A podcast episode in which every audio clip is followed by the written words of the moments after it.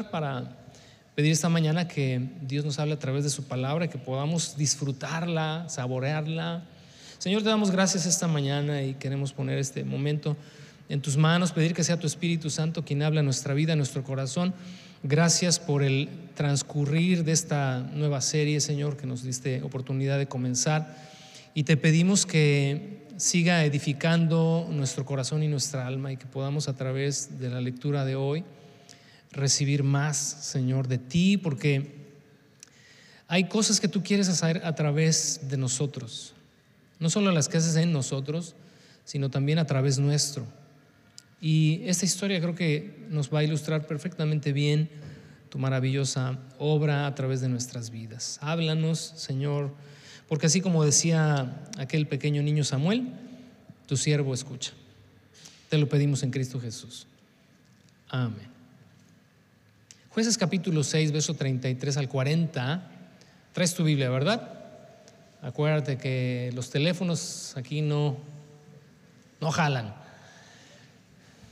Estaría suave un día tener un bloqueador de señal. Nah, ya sería muy gacho, ¿eh? Sería muy feo, pero de repente se antoja. Pues nada más para empujarte un poquito más a que tengas tu Biblia en papel.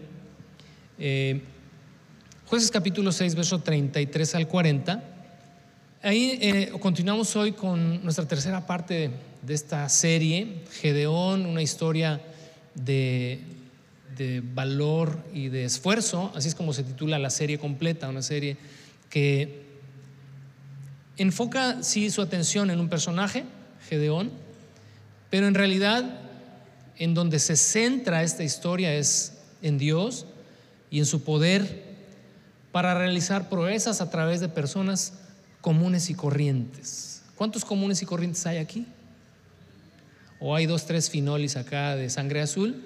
Ay, nos disculpas, pero el resto de nosotros somos comunes y corrientes. Personas, ¿verdad? Como, pues como todas, nada más que hay unos que creen que no son comunes y corrientes, pero en realidad todo género humano, pues así somos, ¿no? No hay nada bueno en nosotros, con la excepción de esos de estas formas, ¿verdad?, a través de las cuales Dios expresa su bondad y su amor a través de personas comunes y corrientes. Los personajes de la escritura, todos los personajes de la escritura fueron en este sentido personas comunes, personas que en su momento eh, no tenían nada de asombroso o de maravilloso o de extraordinario, ninguno de ellos. Sin embargo, a través de ellos Dios escribió sus historias, grandes hazañas, cosas que trascendieron no solamente en su tiempo, sino que trascendieron en la historia y en, los siglos y en los milenios. Seguimos leyendo de ellos, seguimos enseñando de ellos y seguimos aprendiendo de ellos. Pero fueron personas sin nada en particular, con la excepción de que Dios estaba con ellos y que Dios a través de ellos hizo grandes maravillas. Y eso es lo bueno y eso es lo increíble de la escritura, que nos pone como ejemplos a todos estos personajes en los cuales eh, muchas de las veces nos permite ver sus debilidades, sus flaquezas. Terminando esta serie, continuaremos con otra serie y nuestro personaje principal allá será Sansón, con eso vamos a terminar este año. Y cuando lleguemos allá en este libro de los jueces a revisar a este personaje tan, tan, tan particular y tan único en la escritura, veremos cómo Dios no se reserva el mostrarnos también las debilidades de cada uno de estos personajes. Estos hombres fueron llamados por Dios, estos hombres fueron enviados por Dios para hacer cosas increíbles. Y para que pudieran hacerlo, Dios les empoderó. Dios les dio la capacidad de tener acceso a lo sobrenatural, les dio la capacidad de hacer cosas que estaban fuera del orden común, pero fue Dios quien al enviarles también les capacitó. Y este empoderamiento, ¿verdad? este darles el Señor esta capacidad de poder no solamente hacer, sino también eh, planear, también diseñar en sus mentes y en sus corazones lo que había por delante, fue precisamente por el espíritu que Dios puso en ellos. Y esa es de nuestra serie, la tercera parte, por el espíritu del Señor. Quería hacerlo hoy, cerrar hoy la, la, esta miniserie, pero pues me voy a tomar la libertad de extenderla un poco a una cuarta la próxima semana, pues para respetarte en el tiempo, porque yo me he dado cuenta ahora que estoy revisando los audios que me he pasado de lanza, discúlpame, las veo, digo, una hora quince, pero ¿cómo, cómo no me han jitomateado? Te agradezco tu paciencia. Entonces, mejor, digo, ¿para qué, verdad? Extendernos tanto. Voy a tratar hoy de que no sea una hora quince, una hora catorce, ya serán. Pero nos vemos la próxima semana para la cuarta, la cuarta parte y el cierre de esta serie increíble. Cuando Dios empodera a una persona, cuando Dios le da la capacidad, la potencia y la seguridad en sí misma, porque eso es algo eh, que viene dentro del empoderamiento. La mayoría de nosotros nos sentimos incapaces de hacer muchas de las cosas que Dios ya ha puesto en nuestro corazón. De eso te voy a hablar hoy, porque Dios ha puesto en el corazón de muchos de nosotros hacer cosas que van más allá de nuestras fuerzas. Y no nos atrevemos porque como Gedeón nos vemos a nosotros mismos como insignificantes, pequeños, decimos, no, si me sacara la lotería, sí haría esto que que tanto quisiera hacer. He escuchado en más de una ocasión, yo mismo pensé por mucho tiempo, no, si me sacara la lotería, a ver qué haría. Y nos viene lo espiritual, ¿no? Ah, Señor, si tú me permitieras el setis millonario, este, no, entonces sí haría. Y sabes qué, mientras estemos en un, en un, en un modo así, nunca te vas a sacar nada, y menos si no compras el billetito, no te vas a sacar nada tampoco, porque Dios no da alas a los alacranes, me decía mi mamá. Dios no necesita que te saques la lotería, Dios no necesita que tengas muchos recursos, Dios no necesita que tengas mucha capacidad intelectual, de razonamiento o empresarial para hacer su obra. Dios no llamó a personas así. Dios no llama, como alguien dijo en su momento, Dios no llama a personas capacitadas. Dios capacita a aquellos a los que Él llama y llama a personas que en su momento no tuvieron nada que ofrecer, como el niño con cinco panes y dos peces. Lo milagroso, lo sobrenatural, lo hace Dios. Cuando decimos, va, voy, sí, le entro, no puedo, entiendo que no puedo, pero si tú vas conmigo y quieres hacer algo a través de mí, pues aquí estoy. Heme aquí, envíame a mí, decía el profeta también. Entonces, esta historia se trata, se trata de eso. En esta sección del capítulo 6, verso 33 al 40, son solamente ocho versículos los que vamos a revisar.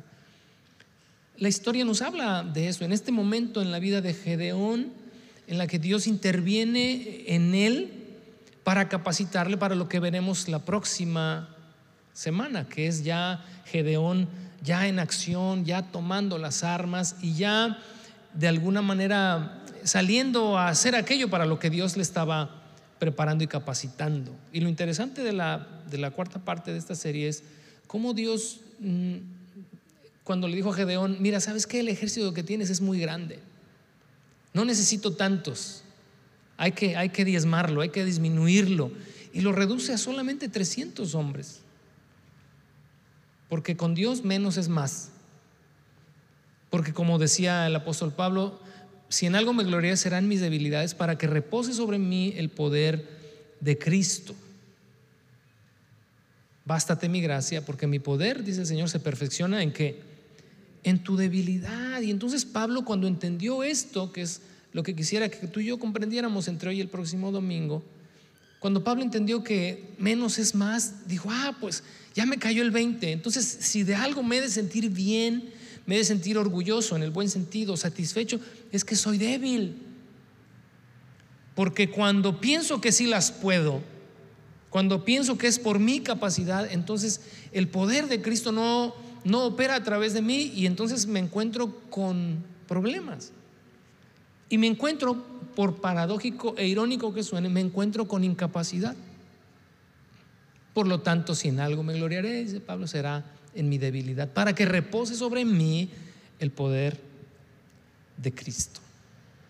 Y termino la introducción con esto. El empoderamiento que Dios da al creyente siempre viene con un propósito. No esperemos jamás que Dios nos empodere si no hay algo que hacer o si hay algo que no quisiéramos o no estemos decididos a hacer. A lo largo de los años, para quienes son de la vieja escuela como tu servidor, he visto tanto sobre énfasis en las experiencias espirituales, y lo quiero decir entre comillas, y también lo quiero decir con, con toda la reserva en cuanto a no emitir un juicio, sino simplemente mi observación, de querer experiencias espirituales dentro de nuestras cuatro paredes, pero que no trascienden fuera de nuestras cuatro paredes. Queremos y promovemos y a veces imponemos la experiencia espiritual en una reunión, la publicitamos, la provocamos y cuando esta sucede, si es que es una experiencia genuina y espiritual, no quiero decir si lo es o no lo es, eso no me corresponde a mí, no trasciende de la puerta para allá. Cuando el Señor envió a su Espíritu a todos y cada uno, no hay una excepción en esta regla, a todos y cada uno de los hombres de la Escritura, cuando les empoderó, les empoderó para una misión. A nadie les dio de su espíritu, a ninguno le dio la participación de su gloria, de su poder y de su majestad y de este acceso a lo sobrenatural para que se quedara en una experiencia personal. Oímos a lo largo de los años, necesitamos la experiencia del Pentecostés en nuestra comunidad. Y ahí están, pobres pastores y pobres iglesias, picando piedra y Señor y clamando, no nos vamos a ir de aquí hasta que no venga tu espíritu y se derrame sobre todos. Y está bien si ese clamor obedece a una misión que vamos a hacer de la puerta para allá. Si Dios preguntara a todo el que clama por su espíritu, ok, ¿para qué lo quieres? ¿Para qué quieres de mi presencia contigo? ¿Para qué quieres mi poder contigo? No, pues, pues, quiero sentirte, ¿no? Quiero sentir tu presencia. Ahí te vas a quedar esperando. Dios no va a descender del cielo solo para que te sientas bien, para que salgas diciendo, ah, qué reunión, ¿eh? No, hombre, olvídate. Era, era corriente 220 esta. ¿No? O sea, se sintió el poder. Y sales y no trasciende. ¿Sabes que eso no es genuino? Sin embargo, cuando trasciende, cuando ese poder que Dios da, y si ese poder que Dios da implica que hablemos en lenguas, implica que nos caigamos al suelo, implica cualquier cosa de la que a veces yo soy muy reservado, ya me conoces. Pero si todo eso que sucede o pudiera suceder va a llenar nuestra vida para que cuando salgamos estemos tan llenos que no dejemos de hablar de Cristo, que no dejemos de transmitir lo que el Señor nos ha dado y que cumplamos esta misión que Él ha puesto en nosotros, pues, pues bendito Dios, que siga pasando, ojalá pasara cada semana, ojalá pasara a diario. El objetivo de este breve pasaje que vamos a considerar es que podamos identificar nuestro llamado, que cada uno de nosotros podamos identificar a qué es a lo que Dios me envía, cuál es la misión que el Señor ha puesto en mis manos y entender el empoderamiento, es decir, la presencia del Espíritu en nuestras vidas, como una parte integral de esta encomienda que Dios me da. Dios no te va a enviar desarmado, pero tampoco te va a empoderar si no quieres ir. ya se entendió, creo, ¿verdad? Vamos al capítulo 6, verso 33 al 40. Y vamos a dividir el pasaje en tres secciones. La primera es la causa, es decir, el objetivo o el llamado. El segundo es precisamente el empoderamiento con propósito. Empoderamiento con propósito. Y el tercero es la confirmación, la confirmación del llamado. Vamos a la primera parte y lo vamos a ver ahí en el verso 33. Poco tiempo después, los ejércitos de Madián, de Amalek y del pueblo del oriente formaron una alianza en contra de Israel. Cruzaron el Jordán y acamparon en el valle de Jezreel. Ahí en el capítulo, mismo capítulo 6, pero en el verso 3, que fue donde comenzamos hace 15 días,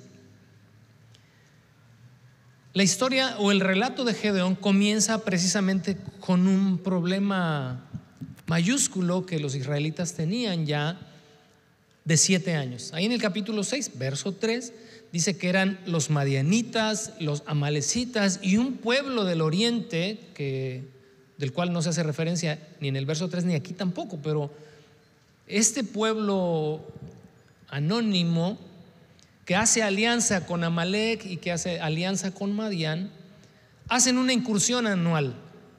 Hablamos de ello. Y esta incursión anual, que se describe al principio del capítulo, es precisamente, ¿verdad? El ir y en este periodo de siete años ya, anualmente, sin falta, estos, estos tres reinos venían y atacaban a Israel porque era el tiempo de la cosecha. ¿Recuerdas que estaba haciendo Gedeón cuando el ángel del Señor se le presentó? Estaba trillando trigo. Era tiempo de cosecha. Y los enemigos lo sabían. Y entonces era el momento de llegar, y lo leímos allá, saquear todo Israel. Israel se moría de hambre.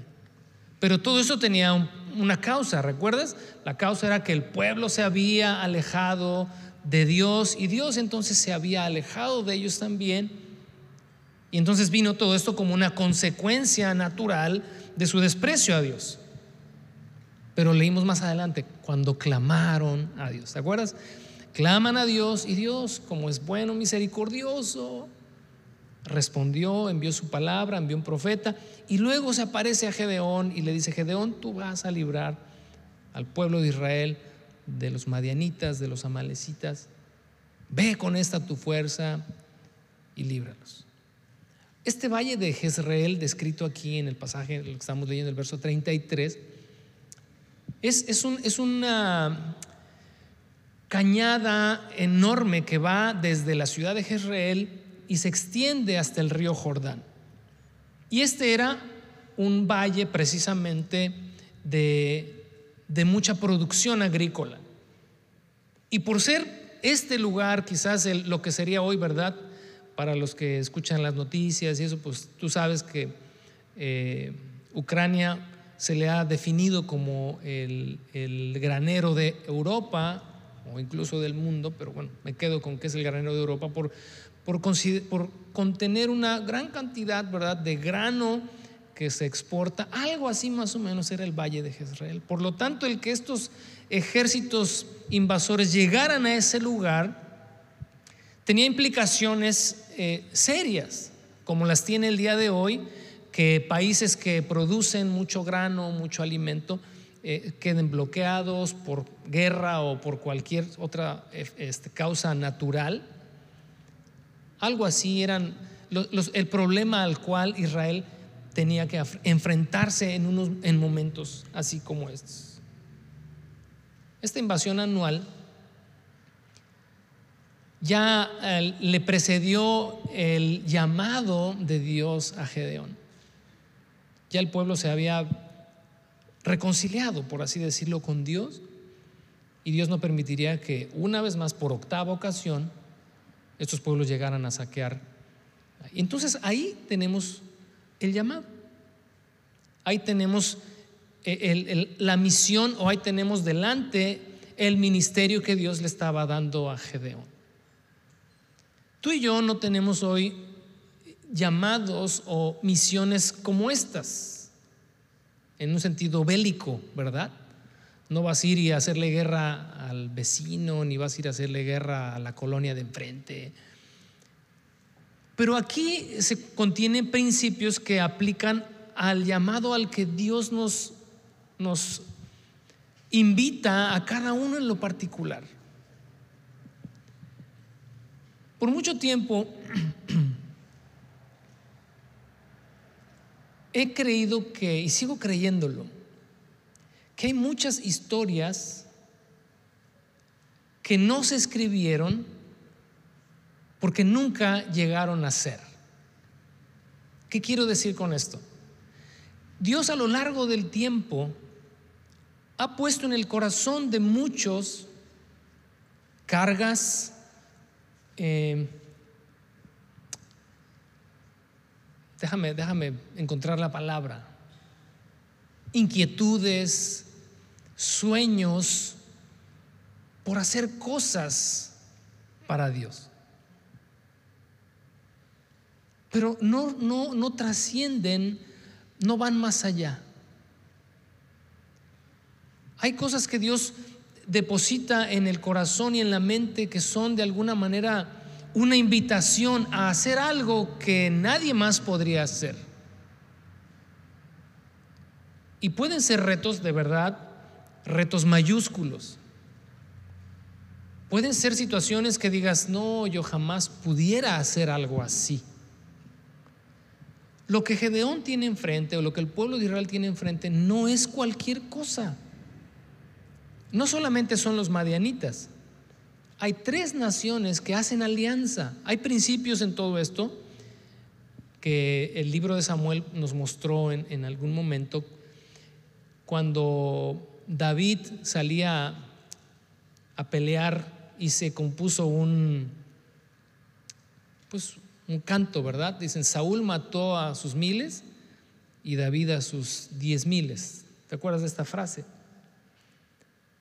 Cuando, cuando dos personas se unen para hacer algo, no, se potencializa al doble.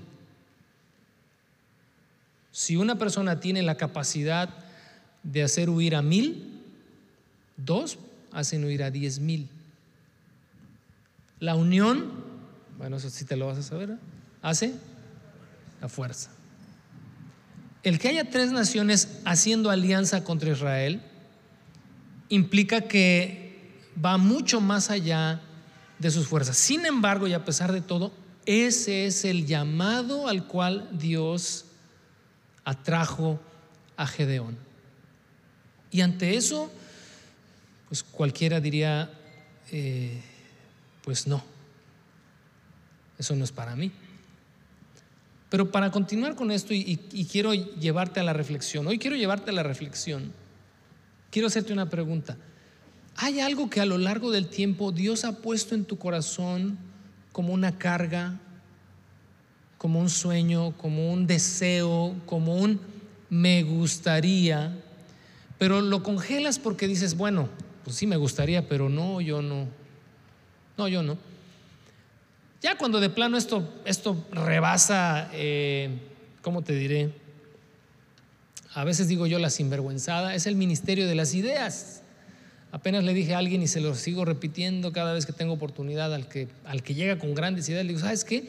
El ministerio de las ideas ya está lleno. Porque, pastor, estaría bien que hiciéramos. No, tienen unas ideas que bárbaros, increíbles. Digo, y está padrísima la idea. ¿Qué onda? ¿Cuándo le entras? Ah, no, no, no, pastor. Yo nada más le digo que estaría bien. Como diciendo, pues le paso la idea para que usted lo haga. ¿Sabes qué?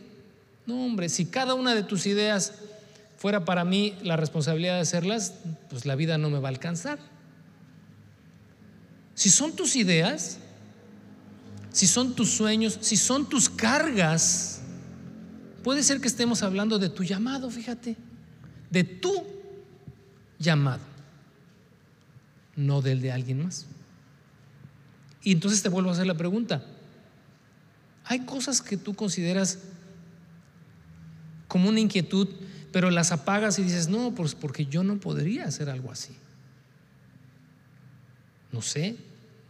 Te voy a, ayudar. ¿Alguna vez pensaste, qué padre estaría que, pudiera yo abrir un orfanatorio, ¿no? Cuando ves tal vez la necesidad y cuando te has adentrado por alguna razón en, en eso, pero dices, no, yo, como Gedeón, yo soy el más pequeño de toda mi casa, mi clan es el más insignificante, mi tribu, mi tribu es la más pequeña de todas. No, yo no, eso no es para mí. Pastor, estaría muy padre que tuviéramos un orfanatorio. ¿Te das cuenta? Eso, digo, es solamente para darte una idea, pero échale, una rascada, por favor, a tu corazón ahorita. Mientras yo hablo, tú reflexiona. ¿Qué cosas hay que, que de repente han sido a lo largo del tiempo un me gustaría? Pero lo dejas en me gustaría. Te pregunto, ¿no será Dios que te está inquietando para hacer algo? Y lo único que te lo ha impedido es que tú mismo te... Tú mismo pierdes sin siquiera aventurarte a pelear. No te subes al ring y ya te diste por vencido. A veces pienso yo que habría que correr ciertos riesgos. Total, bueno, si no, si no jaló, si no funcionó, pues por lo menos, por lo menos hice el intento. Digo, no, esa no es la idea. Pero qué padre sería si todos los creyentes, con todas esas cosas que hemos recibido a lo largo del tiempo, dijéramos, ya estuvo bueno de puro soñar y soñar, como, como dice por ahí, ¿a qué le tiras cuando sueñas? Mexicano. Somos bien soñadores, ¿eh? Uf, somos soñadores. Una ocasión escuché y dije, ay, no, no, esto, está de plano. Yo no sé si sea eh, cierto o no, pero definieron de alguna manera nuestra idiosincrasia como mexicanos. Decían que se decía entre, entre corporativos, ¿verdad? Este, internacionales. Decían, ¿quieres quitarte un mexicano de encima cuando están muele y muele y muele y muele que le vendo este producto y va? esta idea, este proyecto. Dice, ¿quieres quitártelos de encima? Hazles un pedido muy grande. Y ya, con eso. No, que mire que le vendo estos lentes, que los fabricamos. Somos buenos así verbeando, ¿no? Que son una chulada, ya sabes cómo somos, ¿no? Berberos hasta la muerte. Ok, dame un millón de lentes pues no, es que mire, mi maquinita nada más produce cinco al día. Soñamos en grande, pero nada más. Ojalá que nuestra idiosincrasia y nuestra cultura no nos estorbe nuestra relación con Dios, porque nuestra relación con Dios tiene que ser algo sobrenatural, es sobrenatural. Y entonces eso nos lleva al empoderamiento. Punto número dos, vamos al verso siguiente. ¿Un empoderamiento con qué te dije hace rato? con propósito. El problema ya está ahí. Dios ya había, ya le había dicho a Gedeón, ve y libera al pueblo con esta tu fuerza, yo estaré contigo. ¿Te acuerdas? Ya todo esto ya le precedió a este momento en el que los enemigos llegan a este valle, se atrincheran y acampan porque están dispuestos como, como langostas a barrer con todo pero ya Gedeón ya tiene un llamado. Ya Gedeón, pon atención a esto, ya tiene una carga. Ya tiene una inquietud. Ya Gedeón, después de que el Señor se le reveló, su vida ya no fue igual. Seguía siendo un agricultor, seguía ocupado en sus labores, seguía pues salvaguardando el poco grano que podían almacenar, pero en su mente ya algo había pasado. Y, ojalá, fíjate, pudiéramos meternos a la mente de Gedeón entre el momento en el que Dios le llama y este momento, porque te aseguro que pasó más de una noche sin dormir. O sea que yo voy a ir, o sea que yo voy a pelear, pero yo no sé de guerra, yo no sé de estrategias militares. Yo soy un agricultor, soy un campesino. Pero él dice que va a ir conmigo, pero me da miedo. Nunca he agarrado mi espada y, he atravesado a una persona de lado a lado. Veo la sangre y me desmayo. Eso no es para mí. Todo eso tiene que suceder entre el momento en el que Dios le llamó y este momento. Y sabes una cosa, el temor es de lo más natural, como nos decía el pastor Rubén la semana pasada. El valiente no es aquel que no tiene miedo, sino aquel que sabe dominarlo. Si tienes temor por aquello que pudieras recibir de Dios como un llamado, pues está bien. Si te tiemblan las patitas porque dices, ¿y yo cómo voy a hacerlo? ¿Yo cómo voy a poder sacar adelante esto que Dios está poniendo delante de mí? Bueno, si Dios te está llamando, debes de tener la confianza y la seguridad de que Él te va a empoderar de que Él te va a capacitar para la obra que ponga en tus manos a hacer. Y entonces el verso siguiente, el verso 34 y 35, dice, entonces el Espíritu del Señor vistió a Gedeón de poder. Gedeón tocó el cuerno de carnero como un llamado a tomar las armas y los hombres del clan de Abieser se le unieron también envió mensajeros por todo Manasés, Aser, Zabulón y Neftalí para convocar a sus guerreros y todos ellos respondieron.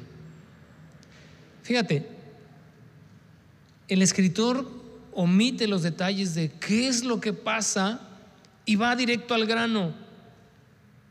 El ejército enemigo acampa en el valle, dice, pero entonces el Espíritu de Dios vino sobre un hombre al que ya había sido llamado, pero que necesitaba el empoderamiento de parte de Dios. Dice, vino el Espíritu Santo sobre Gedeón y le vistió de poder. ¿Sabes? Aquí hay algo interesante. Aquí y en otros dos pasajes del libro de Crónicas, que quiero que me acompañes. Vamos buscándolo mientras te voy, te voy comentando. En el primer libro de Crónicas, en el capítulo 12, verso 18, avanzas un poquito hacia adelante de donde estamos. Primero de Crónicas, capítulo 12, verso 18 y aunque esté en la pantalla, abre tu Biblia y si tomas notas y si subrayas, es un pasaje que tienes que subrayar porque necesitas tenerlo presente por lo que te voy a decir. De igual manera, iremos a segundo de Crónicas 24, 20. Pero ahí en primero de Crónicas 12, 18 dice, así que el Espíritu de Dios descendió sobre Amasai, jefe de los 30, y dijo, somos tuyos, David.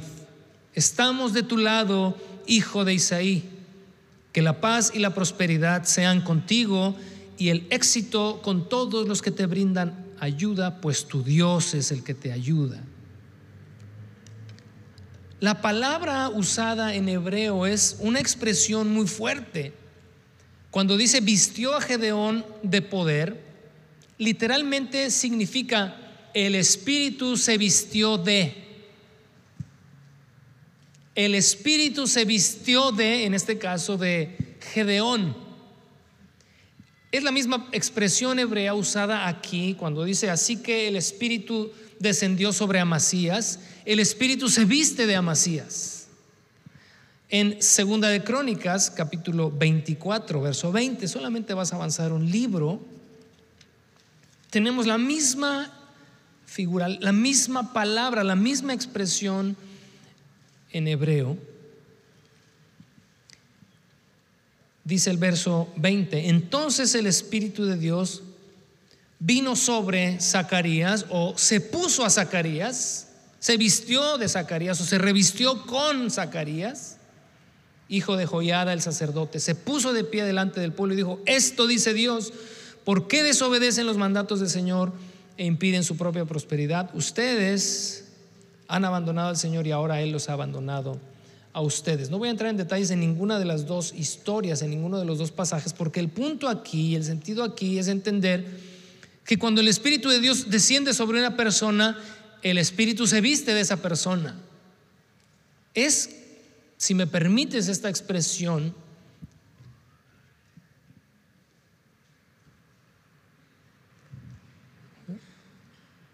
ah, como me dijo así, dije, ya me están cortando el tiempo, son 12, 15 apenas.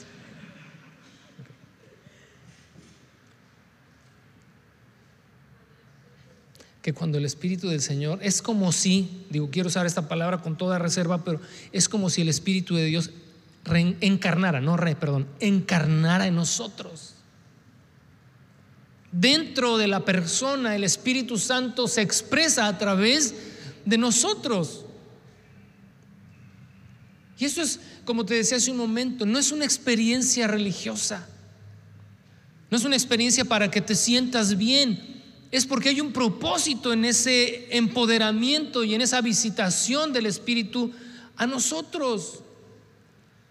Cuando el Espíritu de Dios, porque es la misma, fíjate, esta es de alguna manera una, un anuncio anticipado de lo que sucedería en Pentecostés. En el capítulo 1, eh, verso 4 al 8 de Hechos, los discípulos le preguntan, Señor, este, ¿restaurarás el reino de Israel en este tiempo? Ya sabes todo lo que se desarrolla ahí. Digo, no les toca a ustedes saber los tiempos ni las sazones que el Padre puso en su propia potestad. Ponme atención acá, deja que los muchachos bajen con calma. Dice, pero recibirán poder cuando haya venido sobre ustedes el Espíritu de Dios y me serán testigos. Empoderamiento y misión. Ahora, ¿Cuál era la misión de los apóstoles? Ir y predicar el Evangelio.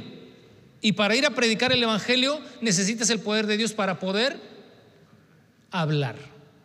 Cuando el Espíritu de Dios en el aposento alto donde estaban aquellos discípulos vino y descendió sobre ellos, comenzaron a qué? Hablar en otras lenguas. ¿Y por qué hablaron en otras lenguas? Porque dice que ahí en ese lugar había gente de todas las naciones y les oyeron hablar en su propio idioma. ¿Qué significa esto? El empoderamiento a los discípulos vino a través de la manifestación de lenguas, porque eso era lo que ellos necesitaban, llevar el Evangelio a todo el mundo el empoderamiento a Gedeón, ¿cómo se expresa? ¿Cómo se manifiesta? ¿Comenzó Gedeón a hablar en otras lenguas? ¿Necesitaba ir a predicar? ¿Qué necesitaba hacer Gedeón? Salir a pelear. Quiero que observes todo esto porque a lo largo de la escritura tú te vas a dar cuenta y quiero que, que esto sea de alguna manera como una semillita para que de ahí desprendas tu observación en toda la escritura en cuanto, oh, sí es cierto, cuando Dios, el Espíritu Santo, se manifiesta una persona aquí, si la misión es tal, pues entonces el empoderamiento viene en relación a esa misión. ¿Sí me explico? El llamado para Gedeón era para ir a pelear. Por lo tanto, dice que cuando el Espíritu Santo vino y se vistió de él, ¿qué hizo? No, ¿Qué hizo? Ahí está, lo acabamos de leer. Tocó el cuerno de carnero, el famoso shofar. ¿Conoces el, el shofar? Estos cuernos de antílope que, que tienen así esta forma, ¿verdad? Y hay algunos que son muy largos, otros que son muy cortos, medianitos, de diferentes tipos de animal. Y hay cuatro toques de shofar Ah, que el pueblo de Israel ha desarrollado a lo largo de los siglos, pero hay uno en particular que es el, el terúa, T-E-R-U-A-H. Después puedes ahí echarte un clavadito, nada más no vas a terminar así como al rato, pastor, pues ya traje mi chofar y relájate, tranquilo, estamos, ¿ah? porque a veces de ahí sacamos y uff, no, no, nada más es para que te eches un clavadito ahí, te informes, escuches, conozcas. Pero hay un, hay un, hay un llamado particular de este instrumento, el shofar, llamado terúa, que era el, el sonido de alarma. Es diferente a los otros tres. Cada uno tenía su razón de ser. Y este suena así.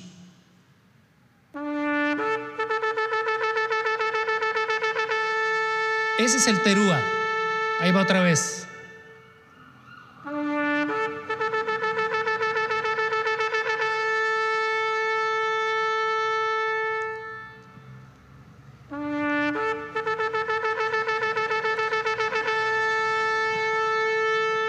Tres para que no digas, tres veces.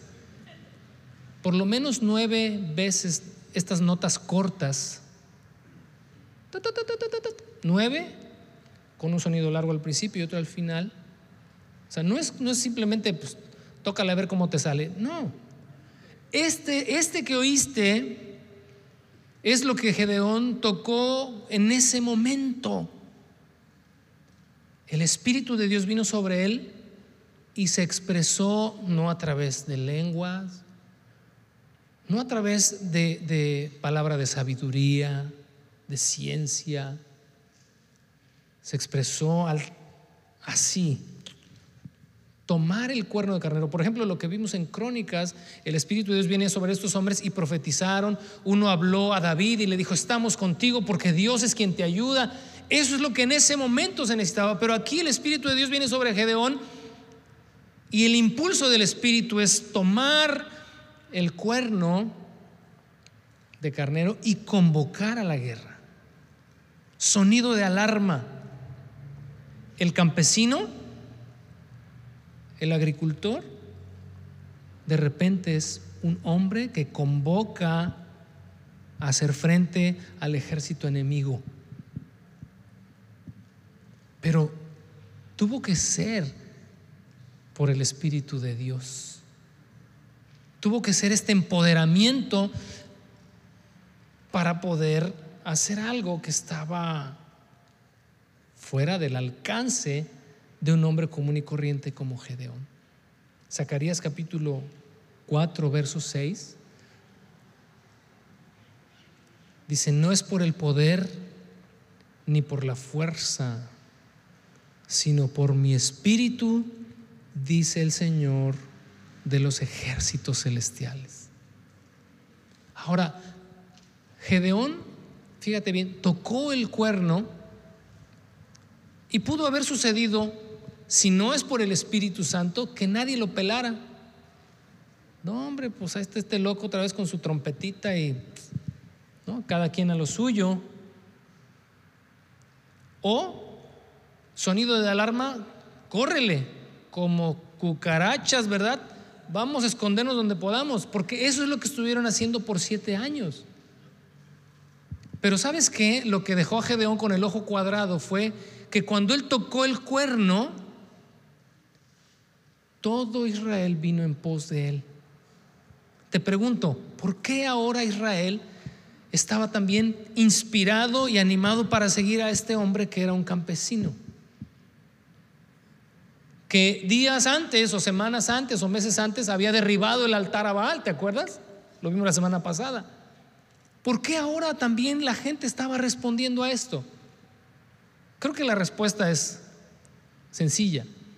Porque no era Gedeón quien los convocaba. Era Dios, porque Dios se vistió de Gedeón. ¿Captas la idea?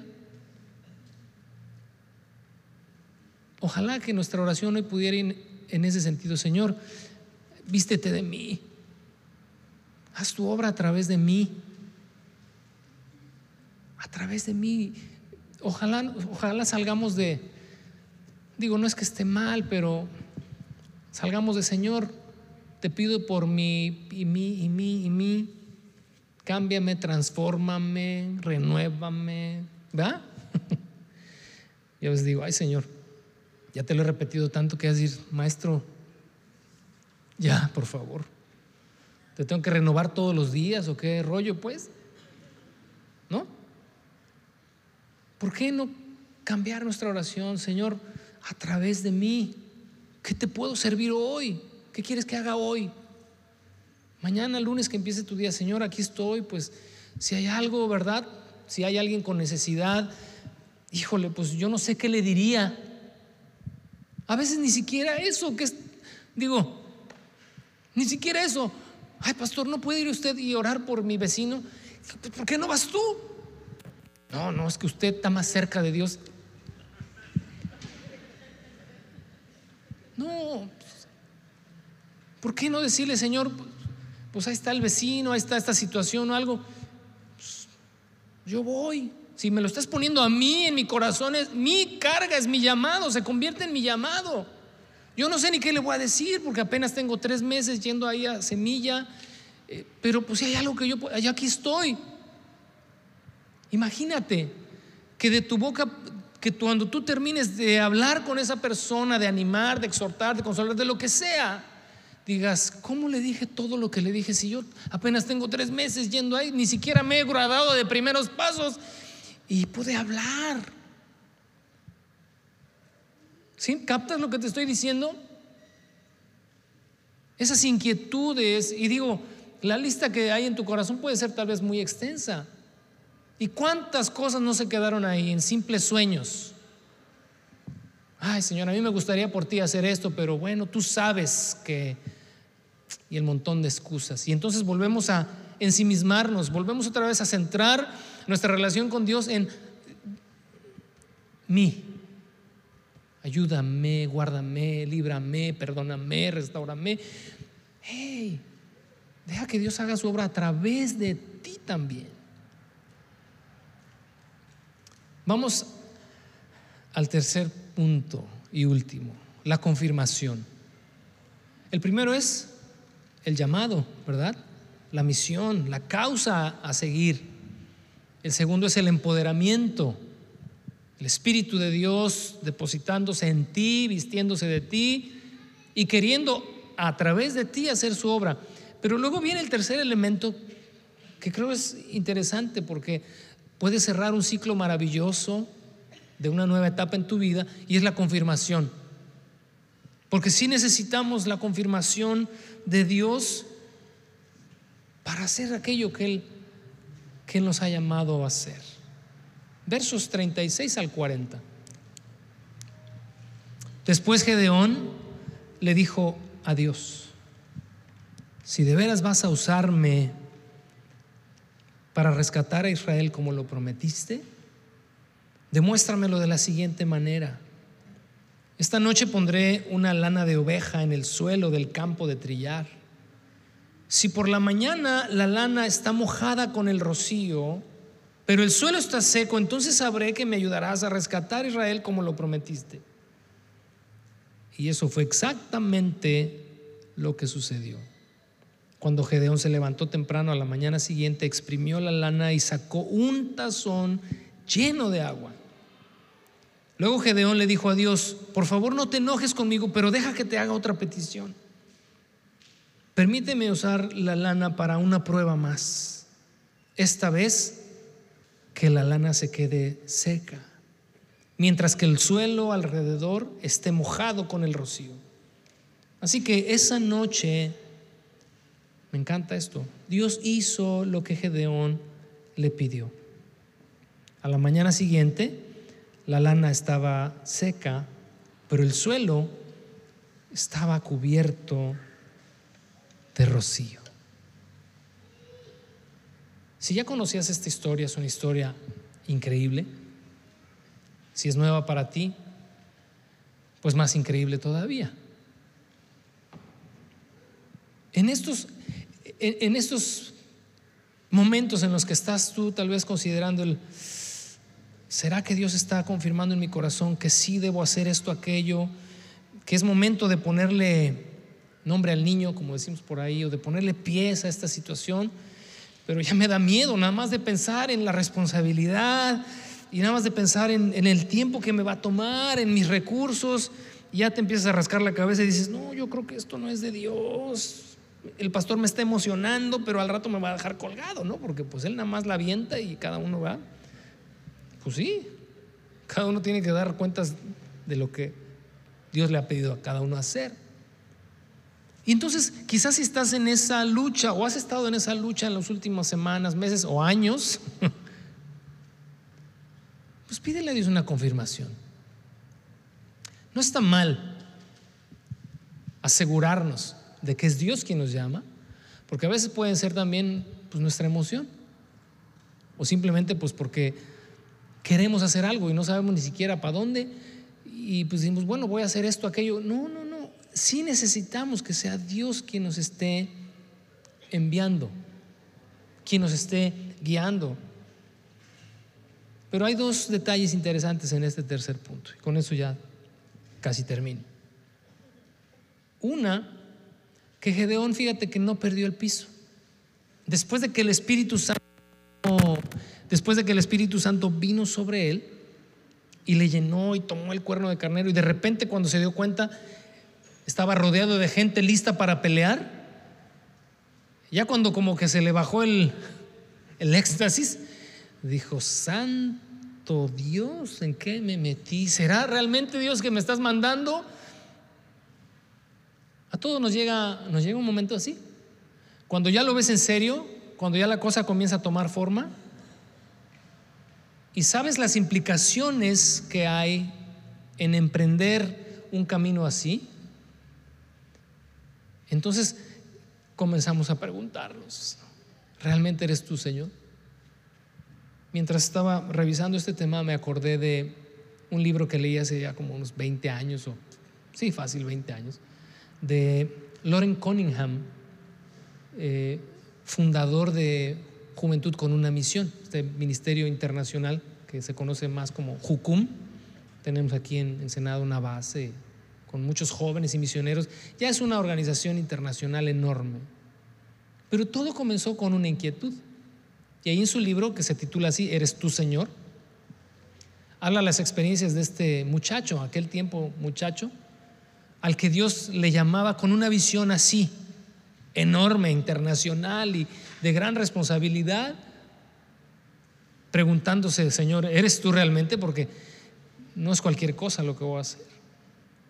Su sueño de comprar un barco y compró el barco. O sea, lee el libro si te interesa la historia.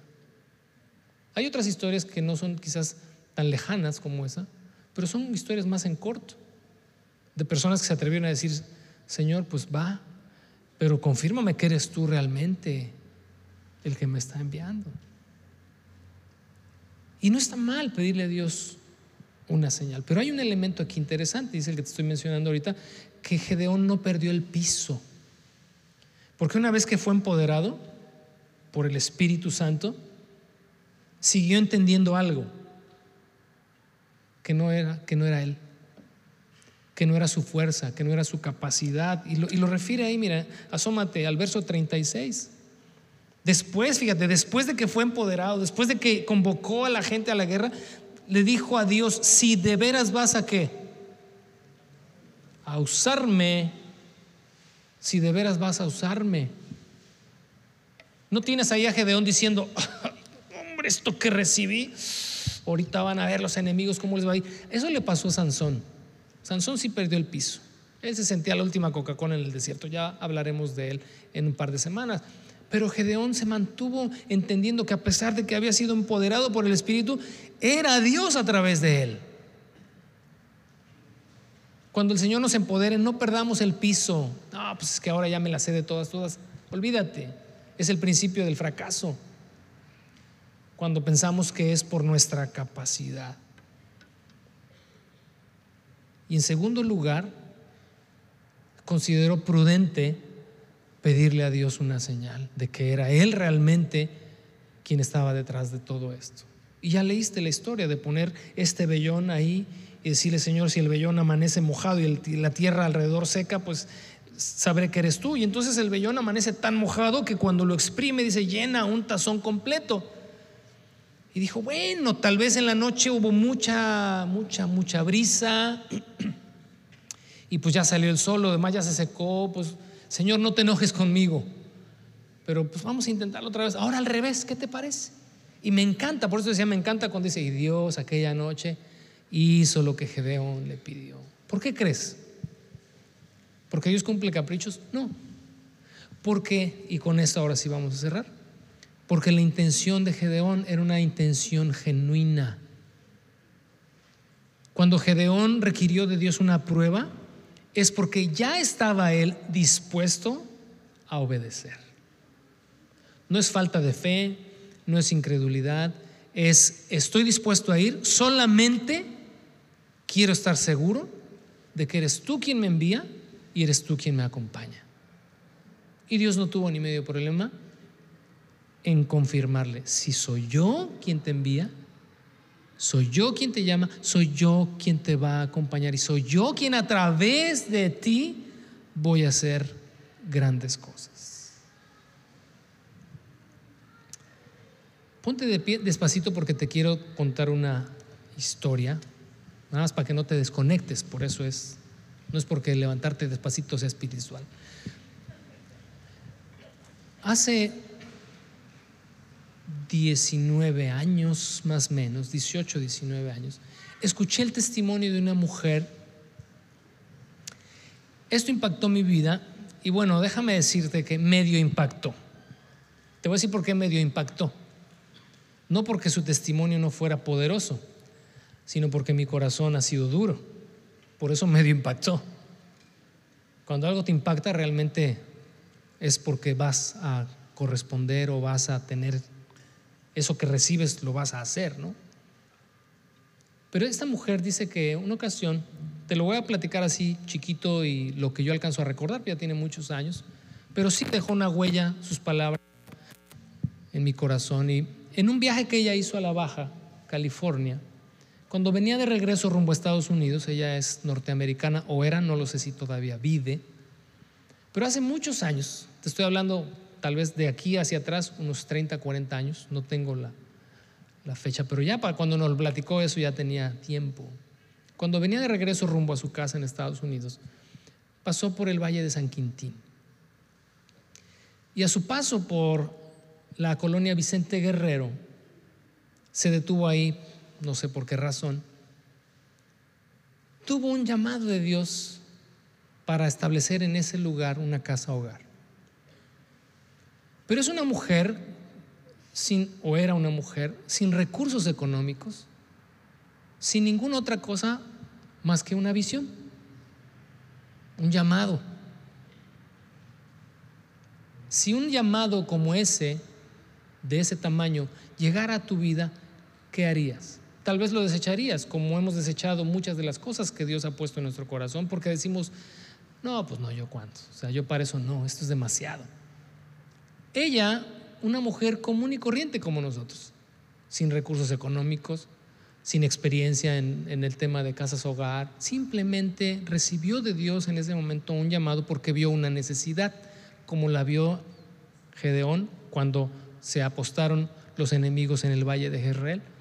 Vio a tantos niños, hijos de personas que vienen sobre todo de estados como Oaxaca, Chiapas, del sur del, país, que vienen a trabajar a los campos y todos esos niños sin escuela, sin atención, sin medicina, vio una gran necesidad, sintió una carga en su corazón que consideró un llamado de parte de Dios y continuó su viaje a California.